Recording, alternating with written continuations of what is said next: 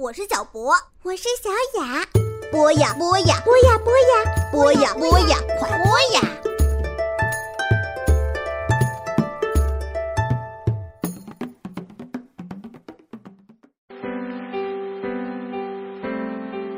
人生难舍体育，体育激励人生。少年运动家之听听体育，一档专门为孩子讲述体育故事的全新栏目。每周日，孩子们睡眠的最佳伙伴。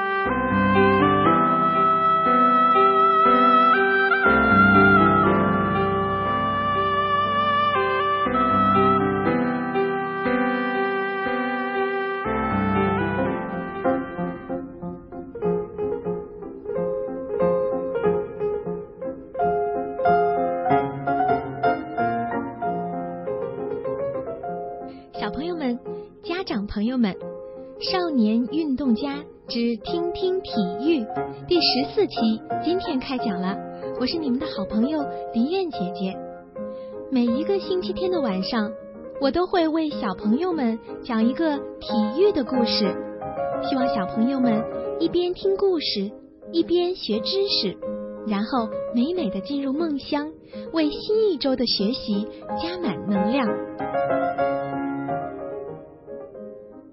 今天，林月姐姐跟小朋友们讲的是混血骑手华天的故事。在刚刚结束不久的里约奥运会马术三项赛资格赛当中，代表中国参加比赛的华天表现得非常出色，他获得了明年奥运会的参赛资格。华天这个运动员呀，他的身份呢稍微有那么一点点的特殊。为什么这么说呢？因为啊，他的爸爸是中国人，但是他的妈妈呢是个英国人，出生于英国的军人世家。华天和他的弟弟华明，大部分的时间居住在英国，他们上的学校叫做伊顿公学。这是一所贵族学校。在华天很小的时候，他呀就喜欢上骑马了。这个故事呢，还要从一九九三年的秋天说起。当时在北京石景山马场，新来了一对学骑马的母子。这个小男孩长得特别的漂亮，他是一个混血儿童，但是呢，他不太会说中文，只是特别的好动。他坐在马背上，不时的转过头去找妈妈。这个时候呢，教练就想纠正他，结果当他想说“闭上你的嘴巴，睁开你的眼睛”的时候，却用英文说成了“闭上你的眼睛，张开你的嘴巴”。当时啊，这个小男孩就惊呆了，可是他还是听从了教练的话，乖乖的张开了嘴。闭上了眼，其他的人看到这个场景都哈哈大笑。这个小故事的主人公就是华天。二零零三年，他才十三岁，就已经成为了英国注册职业马术三项赛骑士，打破了十六岁才能注册的惯例。而到了二零零五年，他就开始代表中国参加比赛了。小朋友们都知道，二零零八年的奥运会是在我们国家的北京举行的。那当时呢，马术比赛却设立在了香港进行。华天是以东道主骑手的身份获得了奥运会的参赛资格。他的这一次亮相创造了很多项的记录。二零零八年的八月八号下午六点。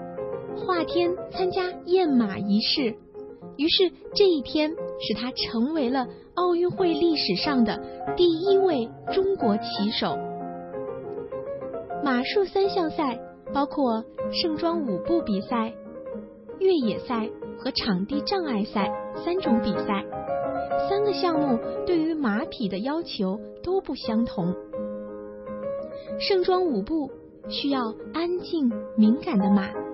场地障碍呢，需要技巧精准的马；而越野赛则需要体能爆裂、强壮机智、勇敢的马。这对于骑手综合素质的要求非常高。华天需要牵着很多匹马参加一场比赛，因此他骑过很多马，这些马的名字也都很特别，很有意思。比如，其中有一匹马叫做武松，还有的马叫哥们儿，还有一匹马叫花木兰，还有的叫忽必烈，甚至有一匹马他自己管它叫孙悟空。因为这匹马呢，出生在猴年，性格和齐天大圣孙悟空一样活泼调皮，所以华天就给他起了这个名字。孙悟空是华天的第一匹马，华天对他特别的有感情。华天说，他来这个家已经十几年了，所以不管现在我有多少匹新马，多少匹好马。但孙悟空对我来说，永远都是最特别的。那花木兰呢？是华天拥有的唯一一匹母马，它跟随华天一起备战过2012年的伦敦奥运会。但是遗憾的是，包括花木兰在内的四匹马同时受伤，华天没有马可以骑了，所以。他最终没有拿到那届奥运会的资格，但是他并没有气馁呀。从去年开始，他就全力备战里约奥运会的资格，最终获得了成功。在明年巴西举办的里约奥运会上，大家又能够看到华天的身影，又能够看到中国骑手的身影了。华天曾经给自己定下一个目标。那就是参加十届奥运会，到那个时候啊，你们算一算，他都已经快六十岁了。不过华天说：“我喜欢骑马，它是我的爱好，也是我的职业。我希望自己的一生都在马背上度过。”小朋友们，你们是不是也想参加一项体育运动？并且把它当成陪伴你一生的爱好呢。好了，今天的体育故事就讲到这里，小朋友们晚安了。希望大家在睡梦中去找寻自己最想要参与的一项体育运动吧。我们再见。